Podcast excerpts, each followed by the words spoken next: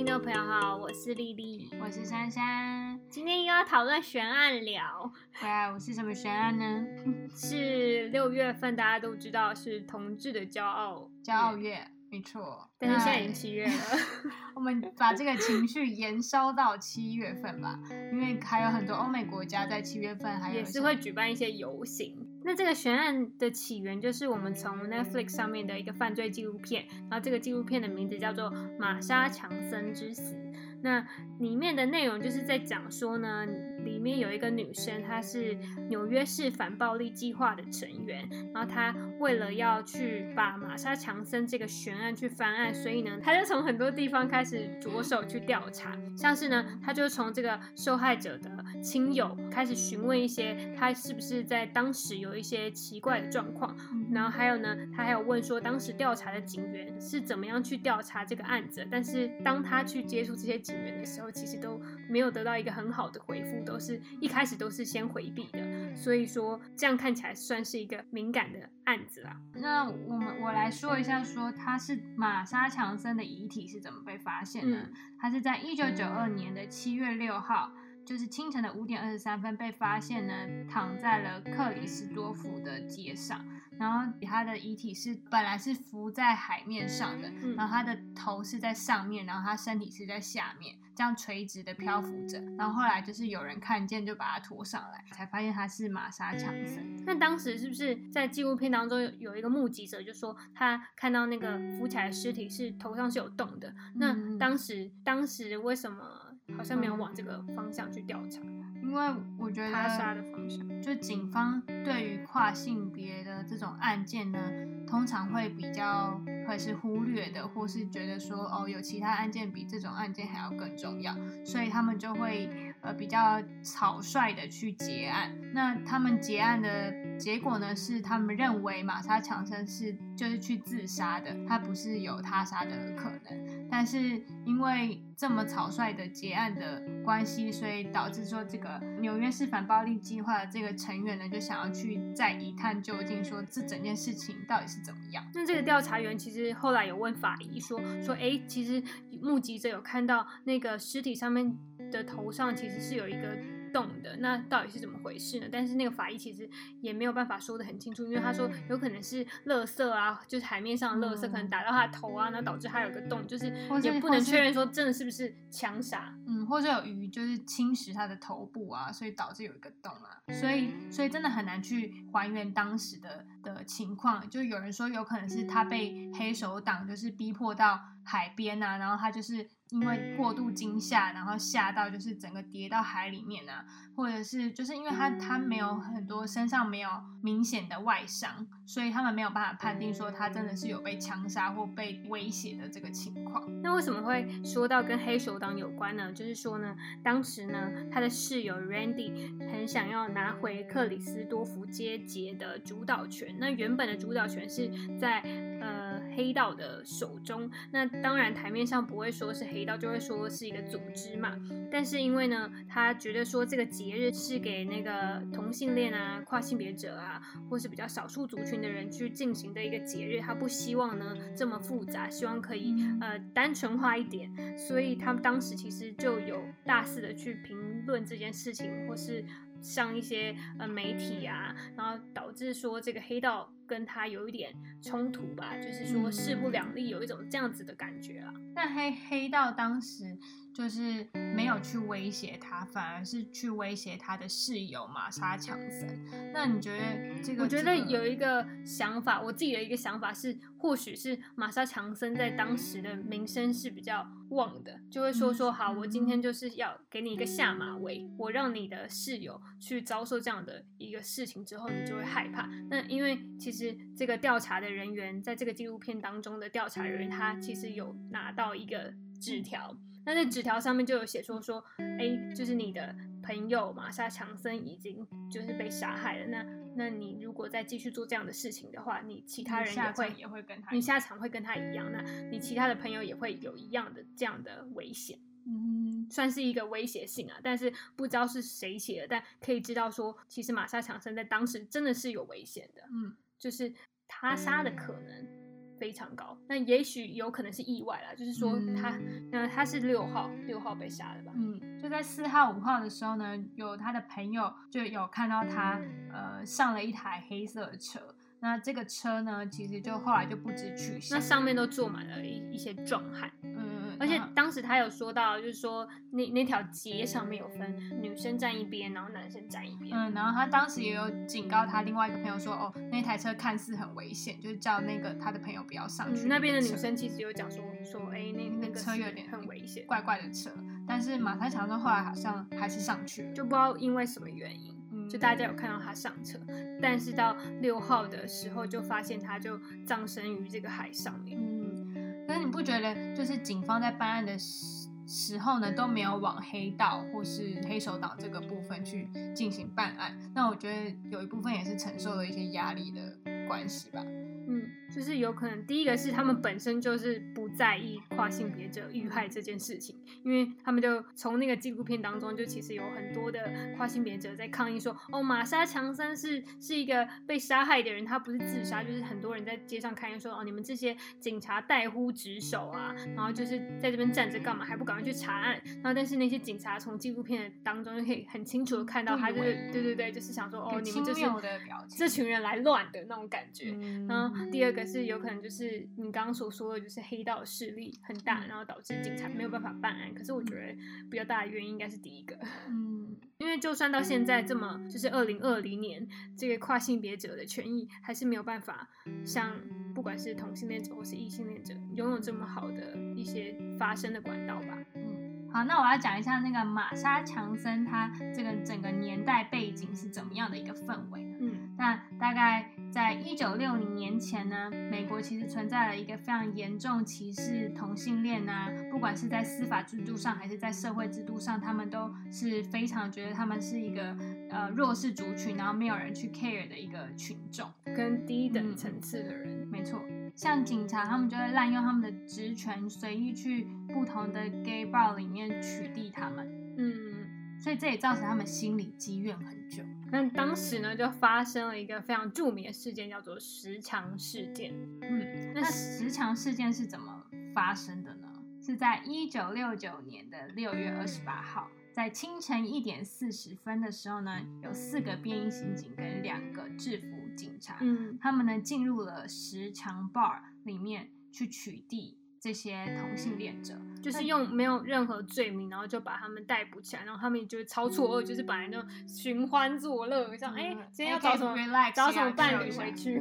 回家也在黑皮下，然后后来后来哎无缘无故就被铐上手铐。嗯，没错。所以当场呢，其实玛莎也在这个时长的事件里面。跟她的一个她好姐妹叫 Sylvia，她也在里面。所以 Marsha 跟 Sylvia 呢，她就就是在当场非常的不爽，她就觉得说，为什么这些警察可以欺压他们那么久，他们可以这样子胡乱飞尾啊，然后都不会遭受到一些报应跟后果。那他们就是在当场的时候就有。对他们叫嚣啊，那说哎，你怎么可以这样？你怎么你怎么这样无缘无故就把我们抓起来？你凭什么？你用什么罪名啊？然后就开始跟他们对呛的对呛，嗯。然后后来呢，直到就有一个。人就丢群众中的群众中的某一个人就丢出了第一块砖哦，超有名的第一块砖，第一块砖，然后丢丢到那个酒吧的窗户上面，就砰这样一声，象象征着自由之声啊！没错，开始那个地位的反转，就是本来那个跨性别者、同性恋者都是非常就是在当时地位很低下，那自由之声就等于说是翻转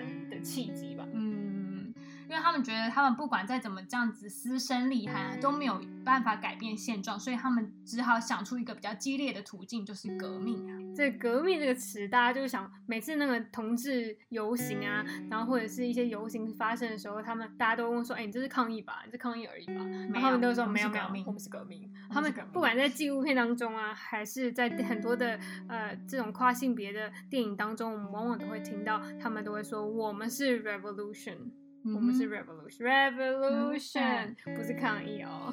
大家搞清楚。对对对，然后他们有在当场抗议的现场呢，就有大合唱了一个 gay power，嗯，所以他们就一起呢，就是手拉着手，然后这样子对抗警察，然后一起大声的呼喊 “gay power”，“gay 嗯 power”，、就是他们是围成一个人墙的感觉，然后对抗那个警察的盾牌啊，还有一些呃当时一些枪支啊什么的，然后他们是用丢石头的方式往那个警察的方向丢啊。嗯，那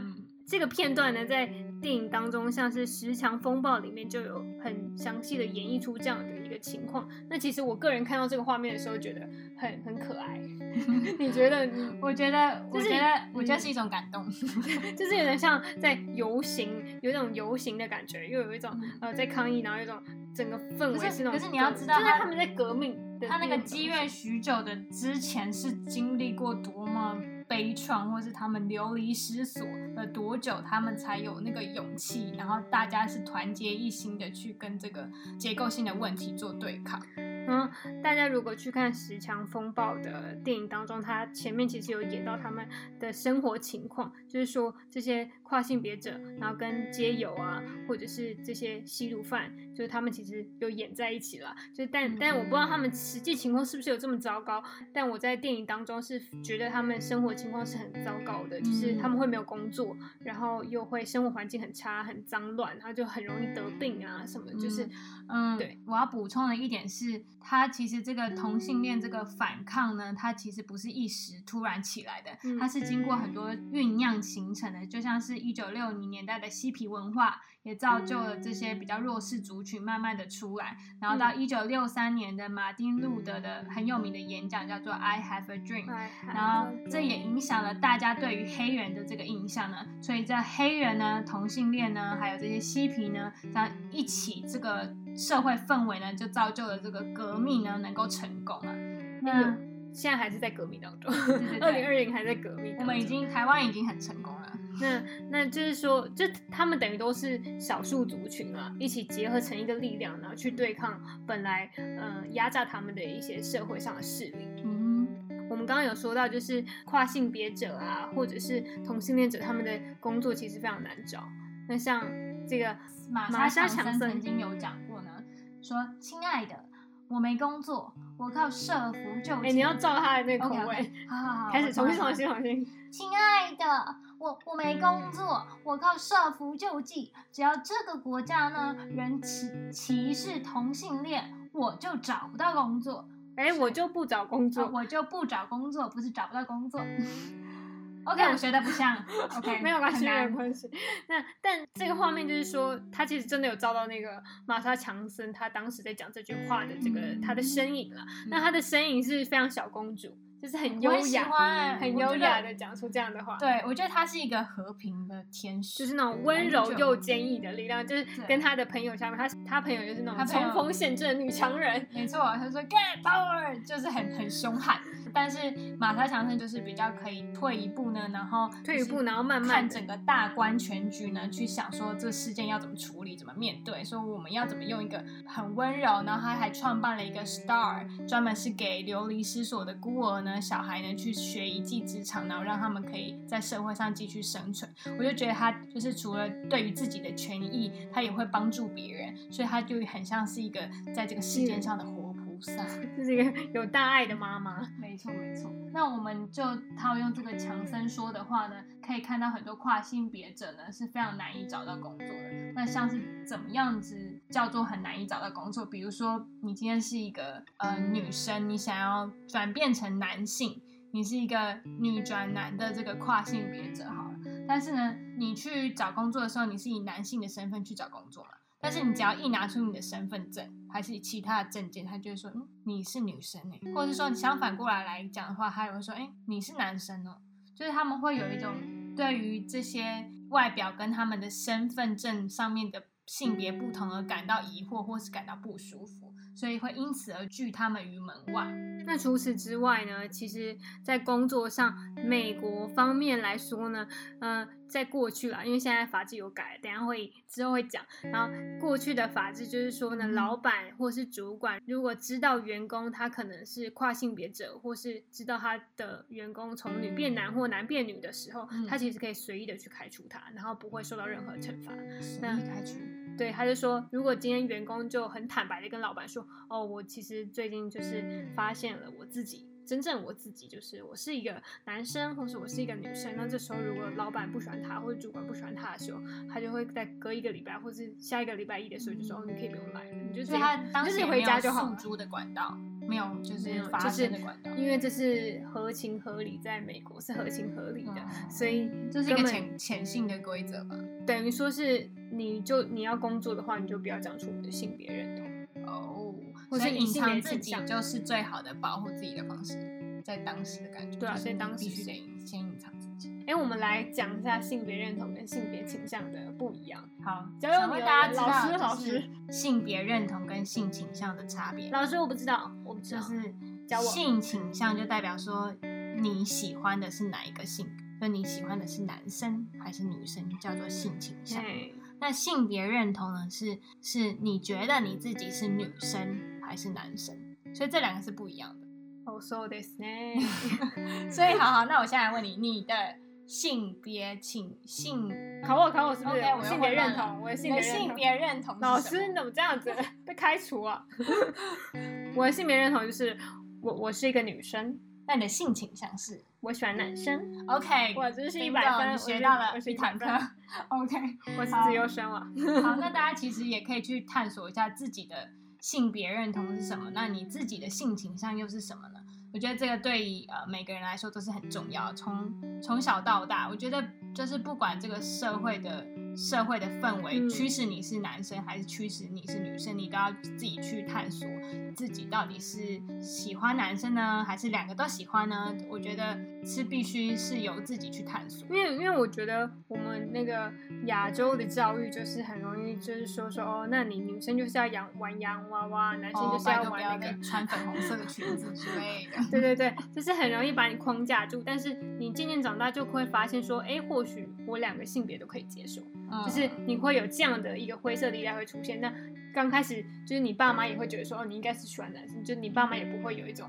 灰色地带，所以你也不知道找谁讨论，那可能就是要跟同辈的人，或者是呃比较观念比较开放的人去讨论比较好啦。因为除了就是你喜欢男生、女生或双性，还有一种也是叫做无性别者，就是他两个都不喜欢，就那个也算是一种。就是我觉得任何情况的任何可能都有必须就超多种可能，对对对，就是，哎，那我们来讲一下 LG，哎，等我们来 等一下，我们来讲，我很可爱的等一下，我们来讲一下 LGBTQ 到底什么意思吧。小老师时间教小教师时间又来了。好 L 是什么呢？，L L 就是女同性恋，对大家会知道的女同性恋。那 G 呢就是 gay，Gay，就是男同性恋。那 B 呢就是双性恋 bisexual，那 T 呢，就是跨性别者，就是我们今天所说的玛莎强森就是跨跨性别者。那最后一个 Q 呢，大家一定会好奇说到底是什么，就比较少听到的。它 Q 就是大家也知道，台湾有会办一些酷儿影展，那这就是酷儿的意思。那酷儿是什么意思呢？就是说他们呢是一群对性别认同感到比较疑惑的人，就是他们还在探索探索当中，嗯就像那个青少年时期有没有？青少年时期探索自我当中。哎，我好像没有经过。我以后要做什么呢？我以后要做什么阶段？哎，还是你要现在开始经历酷儿阶段？可以，我可以。呃，全部会太慢？没有，我从来没有探索过，哎说不定我说我是我是 bio，我还是都可以。好，先不要在节目上 自己讲自己的那个，没有关系先不要在。节目上探索。我在探索完之后，你就是会有更宽广的世界。OK，耶，好。那接下来我们再继续，这话题真的聊太远，然后我们就是拉回来拉回来这个悬案的部分。好的，那接下来就是要讲说呢，嗯、其实大家就会觉得说，哦，同志族群或者是跨性别者，他们应该是站在同一阵线吧？你是不是觉得是这样子呢？嗯，我觉得他们在游行方面呢，看起来都是非常非常有志一同的，都是 gay power，gay power，然后就是他们的目标感觉都是相一致的。但是在这个纪录片当中，他就是有呃描述出一点，他的朋友 Sylvia，然后他就是在有一次的抗议当中啊，他就很想要上台去呃为呃跨性别者去讲话，她是比较一个呃比较凶悍的凶悍的女生。就是她其实这个主办单位就已经说好，那他会安排时间给她上去讲话，但是她就一迟迟等不到啊，想说哎前面那么多人都已经讲完了，为什么还不到我？那最后她就是等于说有点像是上去抢麦克，麦克风的感觉，嗯就说，哎、为什么等那么久都不给我讲？然后其实我们跨性别者就是在十强事件当中是站在第一冲锋陷阵的人，嗯站在前面，对，站站在前线的人。那嗯就是你们这些同性恋者，不管是女同啊还是男同，怎么可以这样对我们跨性别者呢？就是你都没有想想看我们在这样的对这个事件的贡献嘛？那他其实愤恨不平啊，所以他在这个华盛顿广场当中呢，就是有讲述了一段话。那这段话其实也是非常有力量，然后也 让我们反思了很多事情。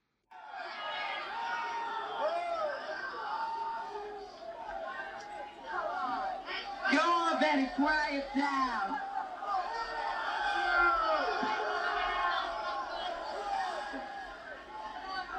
I've been trying to get up here all day for your gay brothers and your gay sisters in jail that write me every motherfucking week and ask for your help. And you all don't do a goddamn thing for them and they write star, not the women's group. They do not write women. They do not write men. They write star because we're trying to do something for them. But you all tell me to go and hide my tail between my legs. I will not put up with this shit. I have been beaten. I have had my nose broken. I have been thrown in jail. I have lost my job. I have lost my apartment for gay liberation. And you all treat me this way? What the fuck's wrong with you all? Think about that. I believe in the gay power. I believe in us getting our rights, or else I would not be out there fighting for our rights. That's all I wanted to say to your people. Come and see the people at Star House on 12th Street. The people that are trying to do something for all of us and not men and women that belong to a white middle class club. And that's what you all belong to. Revolution now! Gay, gay power!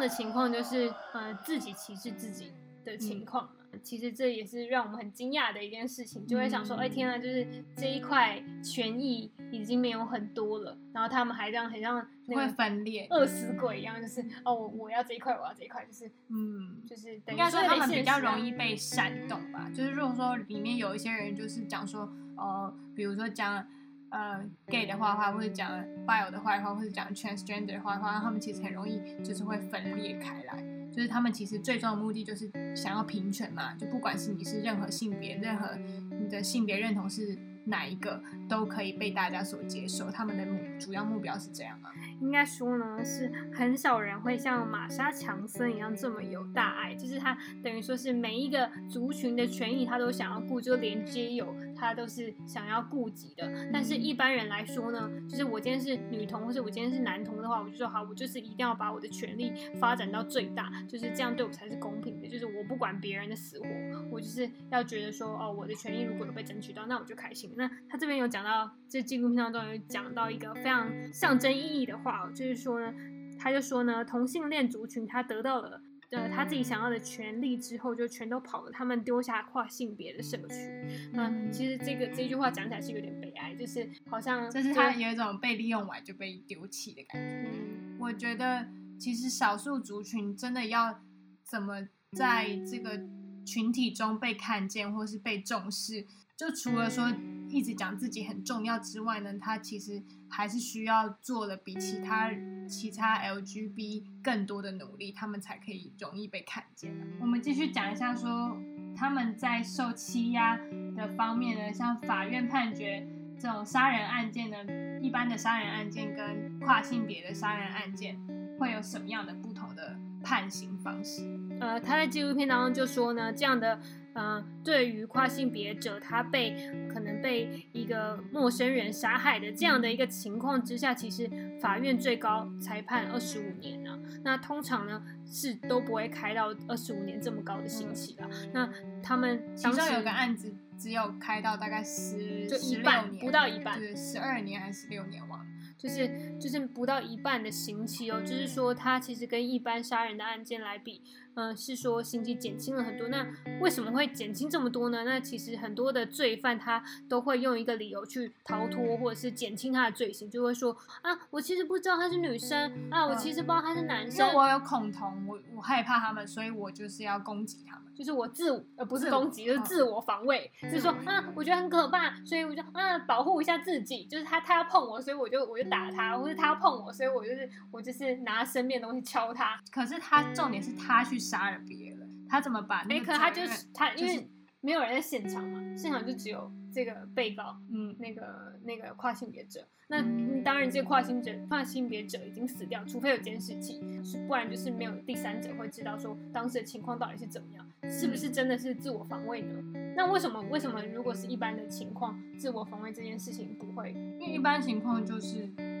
大家不会去找一些理理由推脱，或是觉得说这有这个案件有什么不正常的地方。因为如果如果他把那个恐同这个事情，嗯，比如说他就是真的有精神病啊，就是因为他很害怕同性恋，所以他可以减轻罪行啊。Anyway，反正我觉得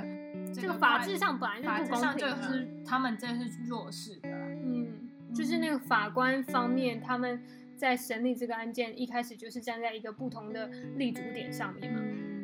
接下来我要延伸一部电影，叫做《不可思议的女人》。嗯，然后他这部电影就在讲说，呃，这个跨性别这个女生呢，她是男生转成女生嘛，然后她的伴侣突然的死亡，然后这个突然的死亡，她就赶快去报警啊，然后送医院什么的。然后这个警方呢，在还没有去侦查这个案件的时候，就开始怀疑她说，哎，是不是你杀这个你杀这个男生？直接怀疑他就是是直接怀疑他是一个罪犯，没有无罪推定的这个情况。对对对，还有说，他就说哦，你是不是妓女啊？你是不是花钱请来的、啊？因为大家对于你知道这个跨性别者的外观会想说，哦，他就是做一些比较不好的行当啊。又又有在牵连到说，这个男方的亲友有限制，他说你不可以来这个男生的灵堂看他啊，还有说什么，我觉得你你你很变态啊，我看到的你不是一个女生，我看到你是我看见了一个妖怪，然后你是不是需要去做身体检查啊、等等的这些攻击性的言语是非常非常的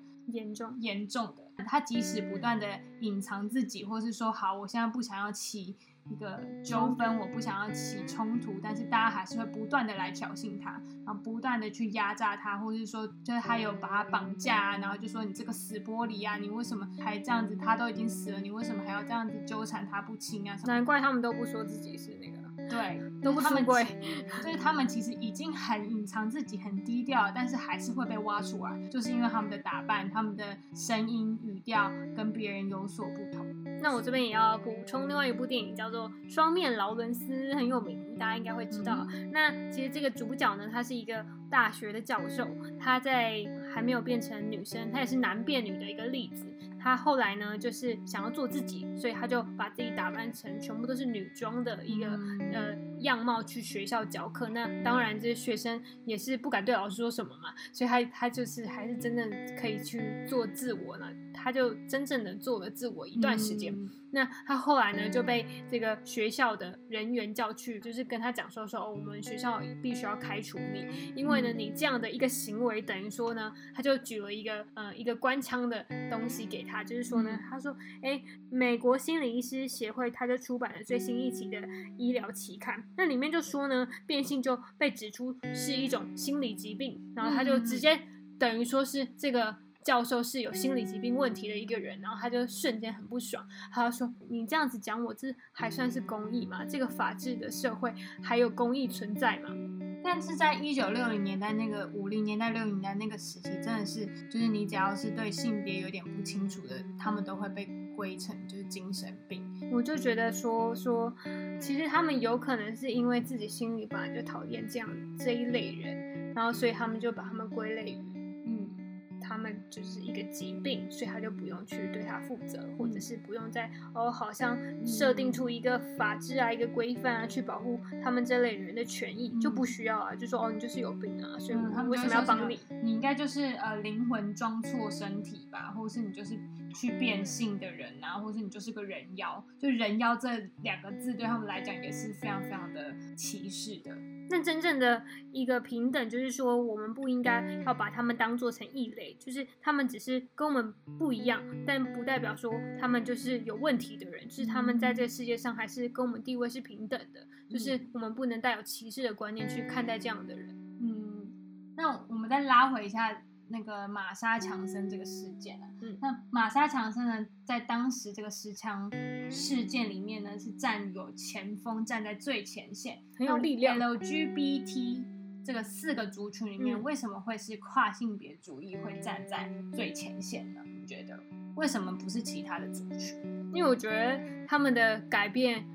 是蛮大的，就是说说你可能本来是每天都穿男装啊，然后就是可能还有交女友啊，那到最后有一个很大的转变，就是说哦，我可能就是全部要穿女装，但是不管是呃认识你的人或是不认识你的人，然后他们的这些对你的凝视，就是眼光啊那些凝视啊，对这些人来说，凝视，对凝视，我知道凝视这个比较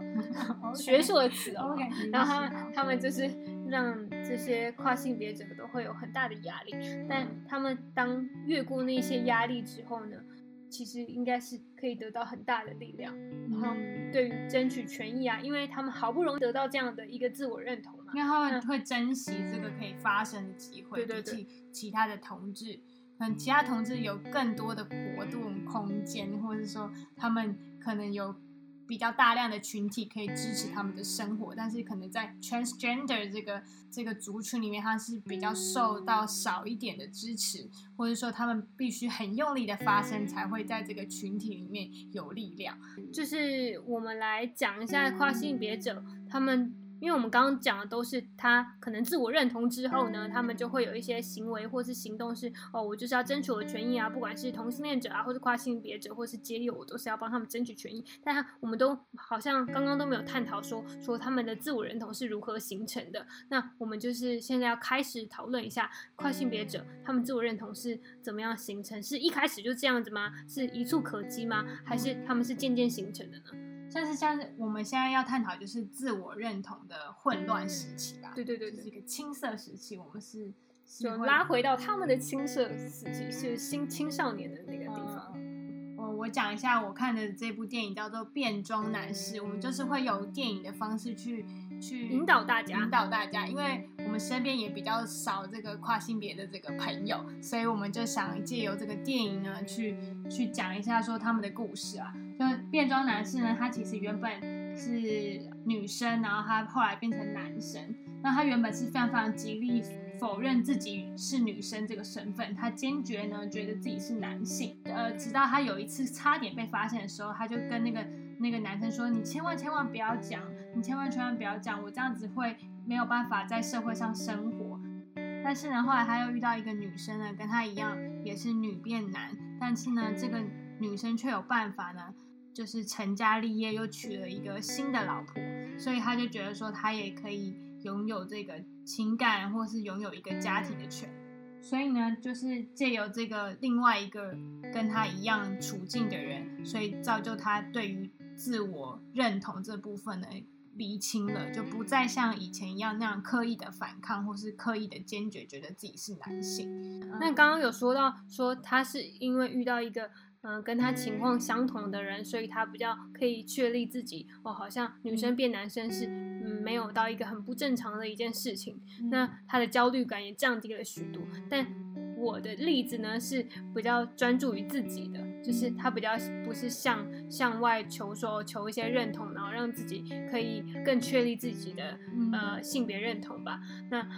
呃我在看的第一部电影呢是叫做《摇滚芭比》，那他是一个嗯、呃从小呢就是很喜欢听摇滚音乐的人，然后他他本来是一个男生嘛，他也是一个男变女的例子了。那他本来是一个男生，然后后来后来他就渐渐发现，哎，我其实就是很想要变成一个女生，然后就是也是喜欢跟男生谈恋爱的，他性情上也是喜欢男生的。那当时他其实就有两段恋情吧。然后他有两段恋情，但是后来这两段恋情都是以非常失败的方式收场。嗯，然后他本来其实在身上有刺青啊，他就是刺刺了两个脸，就是说说，哎，我觉得我生在这个世界上就是要去寻找我的另外一半，等于说是那两个脸是代表什么？就是说，呃，他急切的想要寻找他的另外一半，就是一种亚当跟夏娃的感觉，就是他他的两个脸是分开的，是分裂的。当时在他的他就觉得他需要有个依靠或依赖，就是要有合两个而为一，就是二两个，然后两个人才是完整的。对对对，但是后来到最后的时候，他的感情很失败嘛，然后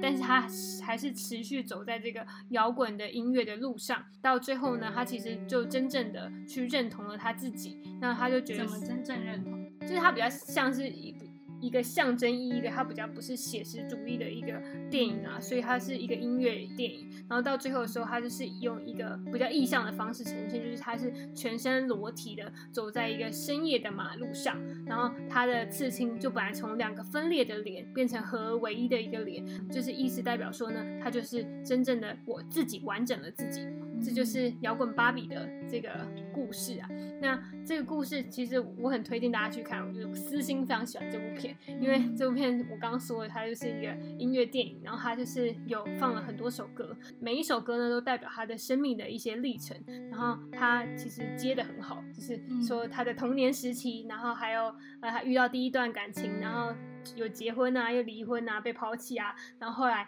呃他愤怒啊，就是他其实有去做变性手术，就是因为他非常想要变女生嘛，所以他变性的时候，他就他妈妈就是也支持他说好，那你就去做。其实是他妈妈介绍那个医生给他的，那当时他去做的时候就是失败，就是当时就是在他是也是在一九六零年代，是一个东欧的跨性别者。那东欧感觉很保守，就是柏林那方面，柏林围墙倒塌的那、嗯那个时候啊，然后他就是有去做变性手术，但当时的医术并不是很好，所以他就失败。在第二段恋情的时候，其实是他他的那个伴侣叫 Tommy，然后他就是因为在接吻，然后之后要做那件事情的时候，就不小心摸到那里，哇，无法接受，对他整个无法接受不。是一根是一个球，然后对，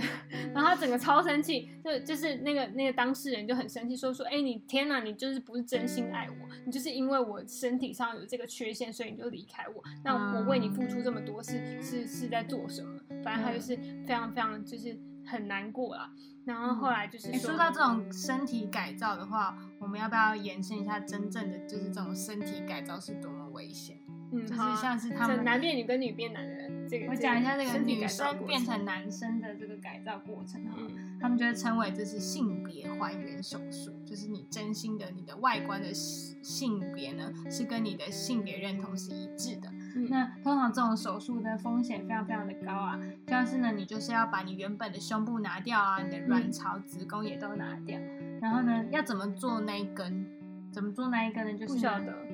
就是呢，你就是要把你的小腿里面内的一个排骨呢，就是里面的排骨呢，就是哦锯掉，然后把那个排骨锯掉呢，做成阴茎的骨干。嗯，阴茎骨干之后，然后你们还要做一个埋管手术，然后那那个感觉要花很埋多钱管手 术呢，就是把阴道内膜呢，就是包覆成一个像管子一样，然后会把你的尿道呢装在那个管子里面。嗯然后呢，之后呢，你不是已经有做了那个阴茎的那个骨干嘛？然后就会把那个尿道的管子呢，这样子放进去那个你做好的阴茎骨干。那这个手术听起来非常的复杂。这可是有很大的风险，就像是你很容易死在手术台，或是就是你的伤口呢会有蜂窝性组织炎，或嗯会有截肢的风险啊，或是呢，即使呢你成功变性成男性好了，但是呢那个那一根阴茎呢只是只有排泄的作用，就是你只有尿尿的作用，没有办法射精。嗯，那好像不必要花那么大的那个。可是我觉得不能说大不必要，就是有人真的是很想要你，说一生致力于想要变成就是他想要完成说，就是他的性这个基本的需求，就是他的性别认同呢跟他的外观是一致的，不想要再遭受这些歧视，或是他想变成真正的男人，或变成一个真正的女人。就等于说他们是赌上那个生命生命危险去做这件事情，对他们来说，这些事情是比生命还要最更高的价值啊。那像是除了这种比较高风险的手术呢，那如果呃大家没有想要那么高风险的手术，就是有些人呢也会经由健身啊，就是你长很多肌肉变成比较男性啊，或者是说像改变一下外观，对对，改变下外观或言谈。言谈的部分呢，就是比如说男生的声音要怎么比较像女生的声音，就像他们会模仿说他们喜欢的声音，就是他喜欢某一个痛调的声音，他就会去仿那个声音，然后依依照他们仿的那个声音生活下去，或是跟别人对谈。然后这也是他们就是很有趣的一个我观察到的现象。那我这边要再补充一部电影，就是《双面劳伦斯》，刚刚讲到。那我觉得这部电影很特别，是关于呃自我认同的转变是很特殊的，就是他原本是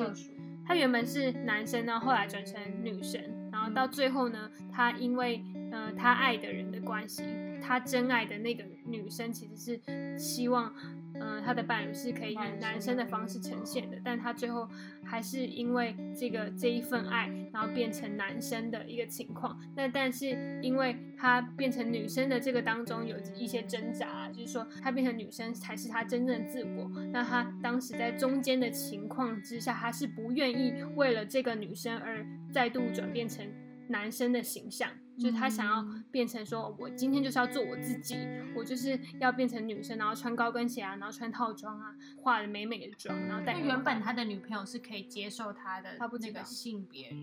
哦，原本的女朋友是一开始不能接受，然后后来是因为他们交往很久，然后又太相爱了，然后就觉得说，哈，我我今天就是接受他，真的是那个女生真的有接受他的这个变成女生的情况，然后还要带他去买假发啊，或是哦，他们两个一起去逛街吗？就他以女装的方式跟他一起出门，有还有鼓励他，让他去穿他人生当中的第一套第一套女装，这这是很好的一个情况。但是那个女生其实心里还是会觉得说，哦，我其实是嗯很想要跟一个男生在一起的，所以就是他不管是这个主角啊，或者是那个女生，其实心中都是有一些挣扎跟冲突。但是最后这蛮浪漫，就是说这个爱呢。这个爱是大过于他们对于自我的挣扎，就是说他那个男生到最后呢，其实又变成一个男生的形象出现在他的真爱的面前。那当他以这个男生的形象出现的时候，他心中不再有挣扎，因为他是为了这个女生而变成男生，就是他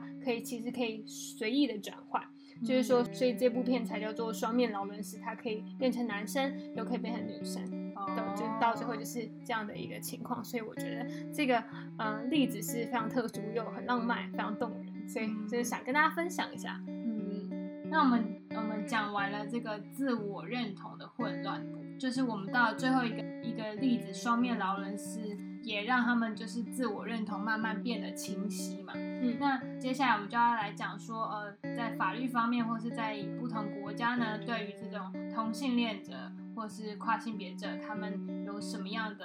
法案？刚刚有说呢，一九六零年代对于跨性别者他们的变装，即使是变装而已，他们都是违法的。然后还有就是老板啊或者主管可以随意开除，嗯，可能在变性或者是性性倾向，呃，不同或者是。呃，性别认同不同的人，就是他可以随意的开除，不会遭受到任何的惩罚或是罚罚款。但是现在呢，最新的新闻呢，就是在今年呢六月十五号，美国最高法院就裁定了，就是依照呢一九六四年的民权法案第七章，那他们保障人们可以免于因为性倾向或者是性别认同而遭受的就业歧视。白话来说呢，就是如果你今天有不一样的性倾向或是性别认同的话，你在美国的职场上面不会再再被随意的开除，或者是用一些很奇怪的借口说哦，你明天不用再来了，等于说是是一个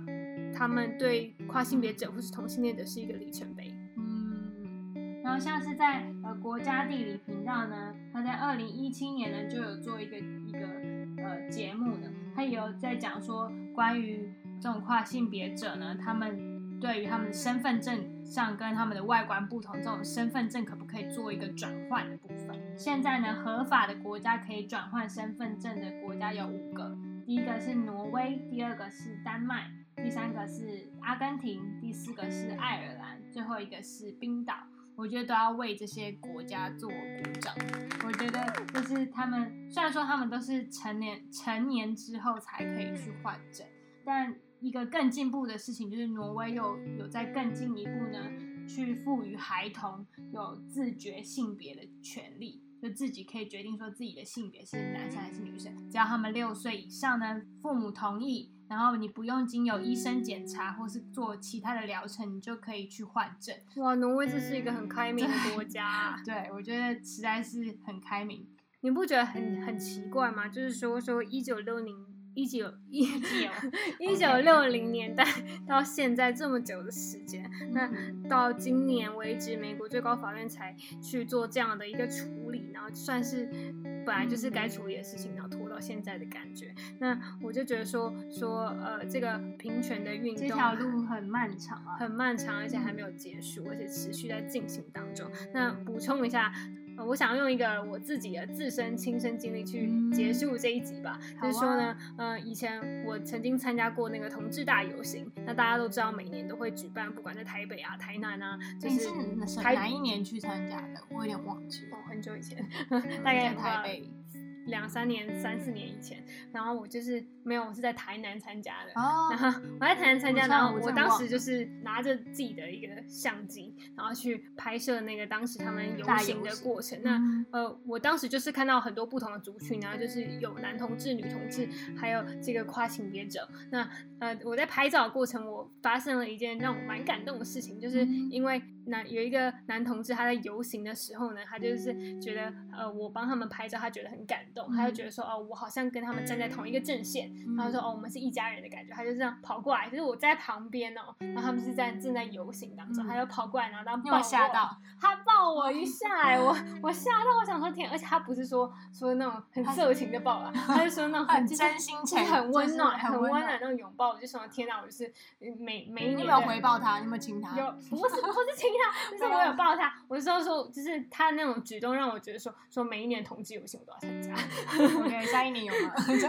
就是今年今年十月的时候也会有同志大游行，呼吁大家也可以去参加。没错，嗯我可以感受一下那个氛围。啊，每年六月的时候也是同志的骄傲月，那今年已经过了嘛？没关系，我们继明年烧，七月我们也可以，八月也可以，就是九月也可以。对，不管何时，就是虽然六月跟十月是是比较重要的大家会比较活跃，但是不管在任何时刻，我们大家都是要注重这些少数比较少数族群的这些权益，让他们都可以跟我们一样拥有这些权益，在这个社会上生存，而不被受到一些歧视。那最后最后，我想要借由这个玛莎强森这个悬案呢，然后再继续强调这个 gay power 这个力量是非常非常的 gay power 非常强大。那我想我们两个最后呢，一起用 gay power 结束这个 podcast 这一集吧。我们一起喊一下，托运图加托运图的夜晚的 gay power，然后好的，一二在多云突雾的夜晚 get power